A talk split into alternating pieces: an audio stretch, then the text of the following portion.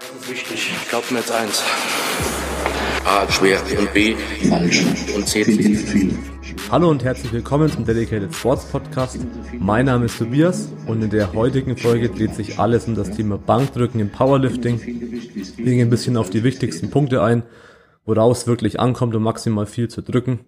Eben gezielt aufs Powerlifting bezogen. Wir haben ja schon mal eine ähnliche Folge zum Thema Kniebeuge aufgenommen.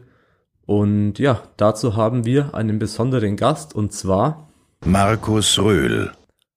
Hi Markus. So, hallo liebe Bodybuilding-Fans. Ihr habt äh, mich sicherlich schon vermisst. Ich habe lange nichts von mir hören lassen.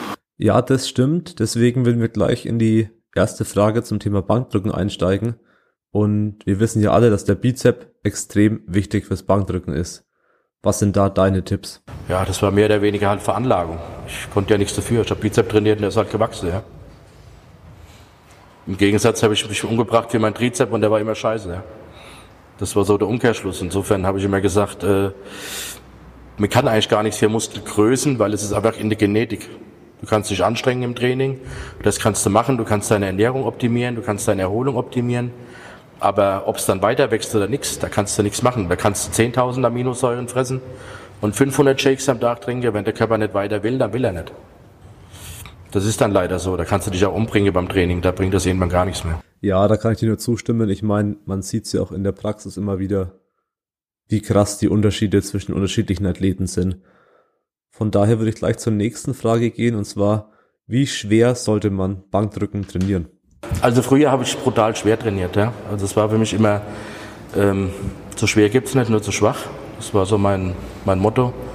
Und meinst du dann nicht, dass man auch zu schwer trainieren kann oder siehst du das anders? Halt die Fresse, du bist du zu blöd, hast eine Angst. Schwer und falsch. Ja? Immer so viel Gewicht, wie es geht und immer so falsch, wie es geht. Ja, schwer und falsch ist auch definitiv das Motto bei uns im Coaching. Also vor allem der Friedrich, Friedrich von Hennig, der bei uns jetzt schon länger Coach ist, der prägt dieses Thema wirklich und vermittelt es auch an die Kunden sehr, sehr gut. Und ja, die Ergebnisse sprechen halt für sich. Man sieht halt immer am Wettkampf, dass es meistens viel zu schwer und viel zu falsch ist. Und genauso soll es ja sein. Dann aber jetzt zur vorletzten Frage. Und zwar, wie stehst du zum Thema Progression im Training? Also diese klassische lineare Progression, immer Gewicht draufpacken oder eine Wiederholung mehr machen als im Training davor zum Beispiel. Ich habe ja so Spezialisten, die nennen immer die Progression bei jedem Training. Alter, wenn das machbar wäre, ja, da würde ich heute 480 Kilo drücken oder 35 Wiederholungen mit 300 machen, ja, weil ich hier eine Progression gemacht habe im Training.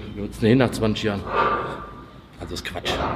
Progression natürlich, man muss immer wieder mal einen neuen Reiz sitzen mit Gewicht, Wiederholung oder mit einem anderen Trainingssystem, aber eine Progression in jedem Training ist einfach nicht machbar. Zumal wenn du gestern Dünnschiss gehabt hast und heute Brusttraining, wie willst du eine Progression bauen? Das kannst du warten. Trainierst ein bisschen auf Pump und gut ist. Ja, ich meine, man sieht die ganze Zeit im Internet, die Leute glauben, dass die Progression so wichtig ist und letztendlich haben alle keine Ergebnisse. Würden die einfach richtig, richtig schwer und falsch trainieren und dranbleiben, wird es ganz anders aussehen. Und der Muskel spüren, einen guten Pump haben. Das sind meiner Meinung nach die wichtigen Sachen. Jetzt wäre aber noch cool zu hören, was deine drei, vier wichtigsten Tipps sind, die du den Leuten jetzt noch zum Abschluss mitgeben willst. Ich kann jedem nur raten, das eine andere immer wieder zu denken, wir sind Bodybuilder und keine Powerlifter. Was ist wichtig? Glaubt mir jetzt eins. A, schwer und B, falsch und C, viel hilft viel. Funktioniert 100 Prozent, aber das wäre bestimmt egal. Sonst noch Fragen? Die zehn Rühlschen Gebote. Viel hilft viel. Vernunft verliert. Vegane Ernährung geht nicht, kannst du vergessen. Reis und Pute funktioniert in allen Lebenslagen. Oldschool funktioniert. Der scheiß Armat sieht scheiße aus. Ja, das ist einfach so. Doppelte Verzehrempfehlung läuft immer. Fünfmal die Woche irgendwo zu McDonalds gehen oder Pizza essen, dann funktioniert es. Immer so viel Gewicht wie es geht und immer so falsch wie es geht. Von schön aussehen wachsen die Muskeln nicht. Das ist ganz wichtig. Dem bedarf's. Ich kann jedem nur raten, das eine andere immer wieder zu denken, wir sind Bodybuilder und keine Powerlifter. Was ist wichtig? Glaubt mir jetzt eins.